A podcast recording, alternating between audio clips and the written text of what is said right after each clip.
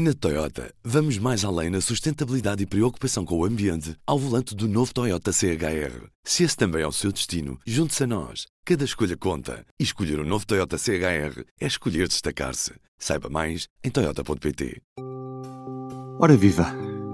Este é o P24. Estamos no dia seguinte à aprovação do Orçamento de Estado na Assembleia da República. Quem vota a favor foi assim aprovado o Orçamento de Estado. Agradecer a todos aqueles que não desertaram perante as dificuldades da crise. Bem podem o Governo e o Partido Socialista chorar a instabilidade destes dias. O Bloco de Esquerda não conta para a solução, mas para a pequena confusão. O que falta é governo. Mas arrisco-me a dizer que este é o último orçamento liderado por António Costa. O PS gera mal em tempos de vacas gordas e pessimamente em tempos de vacas magras. É o orçamento da geringonça coxa. Ficou à mercê do anacronismo comunista e do radicalismo animalista. É importante lembrar o Partido Socialista e o Governo que não têm maioria absoluta. Uma abstenção que não se confunde nem abre a porta à ação daqueles que tudo apostam na degradação da situação para retomar projetos de agravamento de exploração e empobrecimento. Que não coloca a cegueira do déficit à frente das respostas. Houve avanços e recuos, uma transferência de 476 milhões de euros para o novo banco, travada, um PCP a viabilizar o orçamento com uma abstenção, o Bloco a votar contra e uma mensagem à direita de que este pode ser o último orçamento de António Costa. Veremos. Para já, 2021 é este o orçamento que foi aprovado. E o podcast Poder Público desta quinta-feira debateu esta aprovação. Hoje, no P24, ouvimos um excerto. A pergunta é simples, Ana Sá Lopes. E se fôssemos agora escolher as figuras que marcaram este orçamento de Estado? Eh, eu confesso que acho o António Costa irresistível, pelo menos a parte do gato, mas também Ana Catarina Mendes, ao contrário de, do que se está a ver mais ou menos eh, no governo, fez um, um, discurso muito, muito a tentar puxar o bloco outra vez para a casa da família. O que é que parece, Helena? Quais são as figuras deste orçamento? Helena Pereira? Eu, quando tu começaste a falar de figura de orçamento, eh, eu escolheria uma que não, não, é por, eh, não é por ter feito uma grande intervenção política, nem por ter tido assim uma tirada que, que fica no ouvido. Mas eu diria, para mim, eh, para a história deste orçamento, é o PCP e eu poria a cara do João Oliveira, até se calhar mais do que. Porque foi a pessoa que mais deu a cara por isto, pelas negociações, do que o Jerónimo Souza. Porquê? Deixa-me explicar-te. Porque há, não sei, há cinco anos nunca pensaria que o PCP sozinho viabilizasse, está bem, ao PAN, mas grosso, o PCP sozinho viabilizasse um, um orçamento do PS. Era algo impensável, completamente. Depois, porque ao mesmo tempo que o PC viabiliza, conseguiu fazer uma coisa que é apocar completamente o governo e António Costa, porque um, salva o governo mas fez uma série de coligações negativas que eu não tenho memória de o partido que dá a mão ao governo depois fazer aquela coisa que é sempre vista como uma traição, que é depois aliar-se aos outros partidos da oposição e aprovar coisas que o governo não quer. Portanto, o PC conseguiu as duas coisas. E nesse sentido, eh, para mim é grande, é grande novidade disto porque andou a negociar que, com o governo e o que não conseguiu negociar ainda conseguiu, através de coligações negativas, contratação de mais médicos, mais enfermeiros, uh, medicamentos gratuitos, ainda foi também a redução das portagens que foi proposta pelo PSD.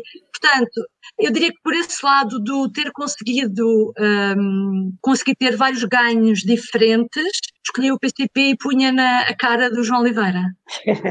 Sónia, queres fazer eu... este exercício? Sónia Sapaz.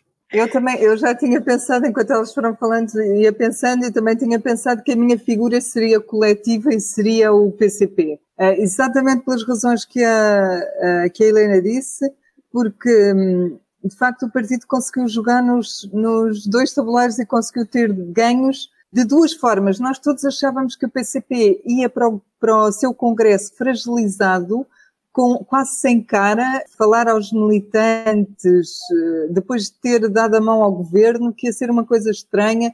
Uh, vínhamos comentando isso, como é que ia ser este congresso, e depois, na realidade, ele vai chegar ao congresso com um certo elan, porque deu a mão ao governo, é verdade, mas não podemos ignorar, e, vai ser, e é forte, o facto de ter dado a, a mão à oposição nas duas questões que vão fazer mais moça ao governo, nas duas questões que, na prática, vão ser mais difíceis de gerir, que é a história do novo banco, de facto, e que, é, que o deputado João Paulo Correia disse que era uma bomba atómica, e na questão da, das portagens, da redução das portagens, que são, são questões que, que o governo queria pôr para, para trás das costas, não queria aprovar mesmo.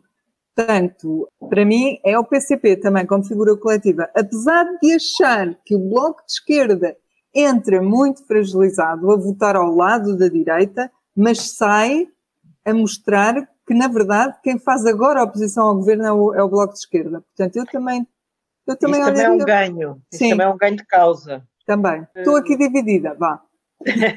São José desempata, vá lá. São José Almeida. Eu, não, eu acho que de facto o, o, grande vencedor deste orçamento é o PCP e concordo que a figura do João Oliveira um, é neste momento decisiva dentro do PCP e considero mesmo que ele uh, está numa pole position, já estava, mas cada vez está com mais consolidado como uma hipótese de sucessão para Jerónimo quando Jerónimo sair, que não será agora. Mas, um, e de facto concordo que o PCP chega ao Congresso com uma, uma imensa vitória parlamentar, não só por ter sido ele que salvou o governo e o orçamento, mas pela forma como ele conseguiu fazer aprovar coisas e as coisas que ele conseguiu fazer aprovar.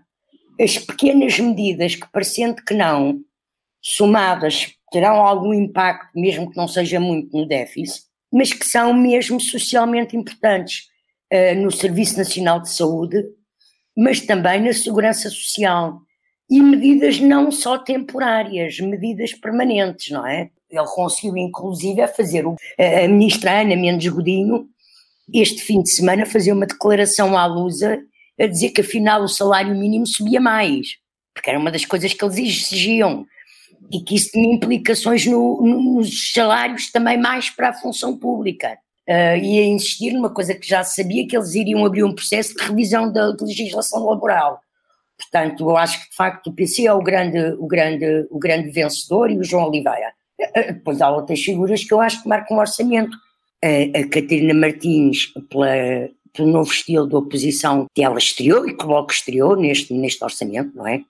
Como hoje, o, o, o já não sei, acho se foi o ministro ou Ana Catarina, ou o ministro das Finanças, que disse que vai votar contra a sua proposta eh, sobre o novo branco, não é? Porque ao chumbar o orçamento está a chumbar tudo o que, o que aprovou. Portanto, uma radicalização da oposição do Bloco, que dá a sensação de levar o PSD de reboque.